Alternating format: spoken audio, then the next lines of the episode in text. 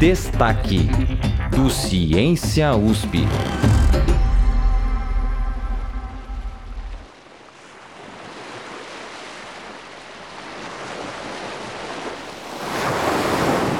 Você com certeza conhece o mar, mas já imaginou como que ele era 200 milhões de anos atrás, numa terra habitada por gigantes? Um deles, um réptil marinho que chegava até 15 metros de comprimento, era chamado de ictiosauro. Seu focinho era largo e afilado. Suas barbatanas caudais e dorsais eram bem parecidas com as dos golfinhos que a gente conhece hoje. Alguns deles mergulhavam em profundidade para caçar. Carnívoros por excelência, os ictiossauros povoavam os oceanos, mas aos poucos eles foram desaparecendo, antes mesmo dos dinossauros serem extintos. Desde o século XIX, alguns começaram a reaparecer na forma de fósseis em lugares bem inesperados, que não se parecem em nada com os oceanos de antigamente. Lugares como, por exemplo, o Alto de Montanhas. Eu sou o Denis Pacheco e no destaque do Ciência USP de hoje, a gente vai falar sobre como cientistas descobriram um dos maiores répteis pré-históricos marinhos nos Alpes suíços. Em um estudo publicado no Journal of Vertebrate Paleontology, pesquisadores da Universidade de Bonn, na Alemanha, encontraram o dente de uma espécie de ictiosauro, um dos maiores carnívoros que já passaram pelo planeta. Para explicar melhor como o fóssil de um animal marinho foi achado nos Alpes e como um só dente o identificou, o repórter Caio César Pereira conversou conversou com o paleontólogo Bruno Gonçalves Augusta, doutor pelo Instituto de Biociências e pesquisador associado do Museu de Zoologia da USP.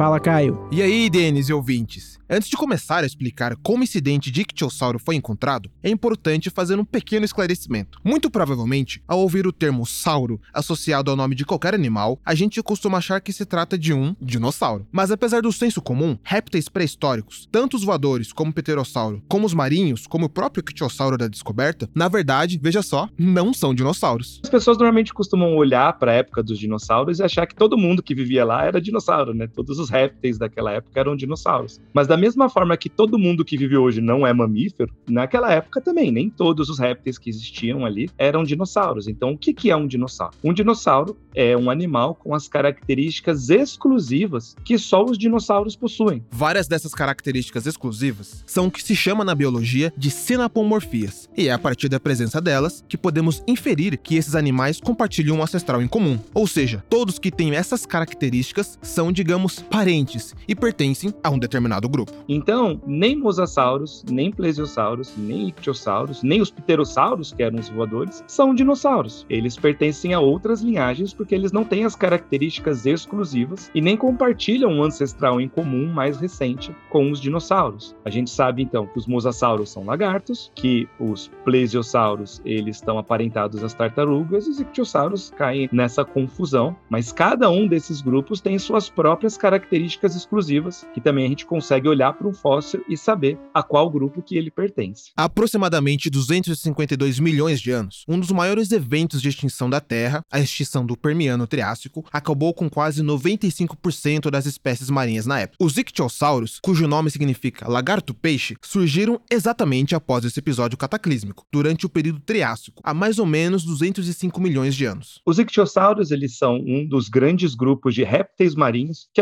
habitavam os oceanos durante a era Mesozoica. Durante a era Mesozoica, a gente teve várias linhagens diferentes que invadiram o ambiente marinho. Em particular, três tiveram maior sucesso: os ictiossauros, os plesiosauros e os mosassauros. Os ictiossauros foram os primeiros a invadir esse ambiente marinho, ainda lá no Triássico. Os mosassauros, por exemplo, vão surgir só no final, na metade do período Cretáceo, no final da era Mesozoica. E a posição filogenética, as relações de parentesco dos ictiossauros, ainda são um dos grandes temas de debate dentro da paleontologia. A grande maioria dos ictiossauros encontrados possuía, em média, 15 metros de comprimento. Mas nas escavações realizadas na formação geológica Kosten, nos Alpes suíços, os cientistas encontraram o fóssil de um dente que possivelmente pertenceu a um dos maiores exemplares já encontrados da espécie. As estimativas falam que o dono de tal dente poderia ter alcançado até 20 metros de comprimento. Só para a gente comparar, as baleias azuis, o maior animal vivo hoje, medem cerca de 25 metros, por exemplo. Então, a partir desse dente muito grande, a gente gente consegue saber que tinha um ictiosauro de grande porte lá. Uma das questões só que ainda levanta um pouco de dúvida é: será que esse é o dente de um animal que era muito grande e tinha um dente dentro da média dos outros ictiosauros? Ou será que esse é um dente de um animal que tinha porte médio, por exemplo, mas tinha dentes muito grandes? E infelizmente a gente não tem como saber. A gente não tem como responder essa pergunta enquanto novos fósseis não forem encontrados que nos ajudem a responder essa questão. Mas como se sabe que dentre todas as criaturas com dentes possíveis, esse em específico seja de um ictiossauro? Lembra da tal das características únicas que a gente falou agora há pouco? Pois então, é exatamente assim. Como é que a gente sabe que é um dente de ictiosauro? É um dente quebrado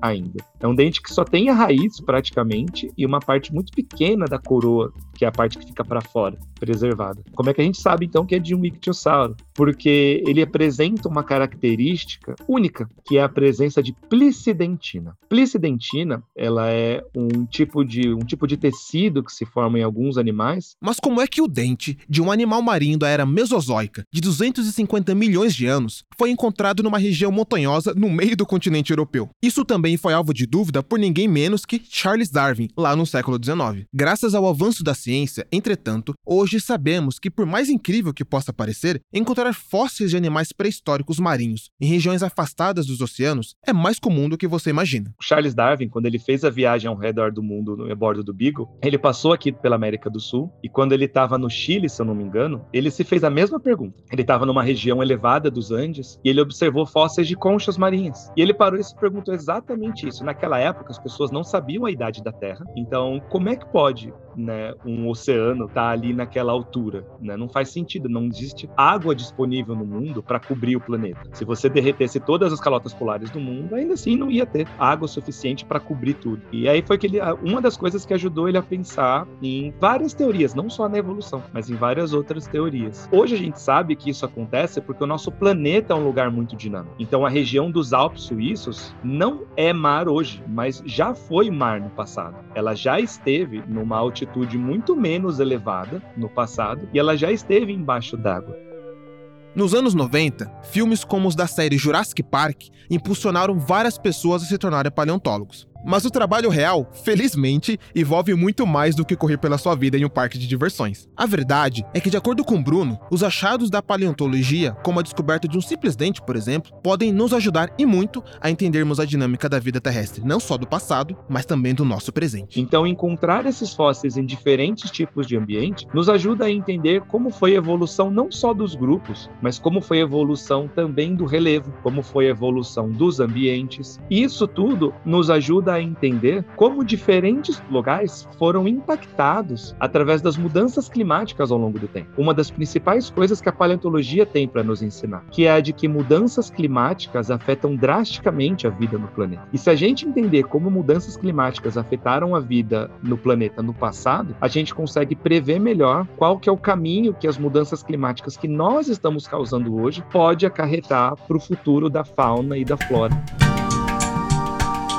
O Destaque é parte do podcast Ciência USP. Toda quinzena, a gente explica uma notícia que intrigou o mundo da ciência com a ajuda de especialistas da USP. A edição de som e a composição musical desse episódio são do André Leite e da Angélica Peixoto, com supervisão do Guilherme Fiorentini. A reportagem e a narração são do Caio César Pereira, com produção minha, Denis Pacheco. O Ciência USP é uma produção do Jornal da USP. Você pode nos encontrar na Rádio USP e na internet no seu aplicativo favorito de podcasts.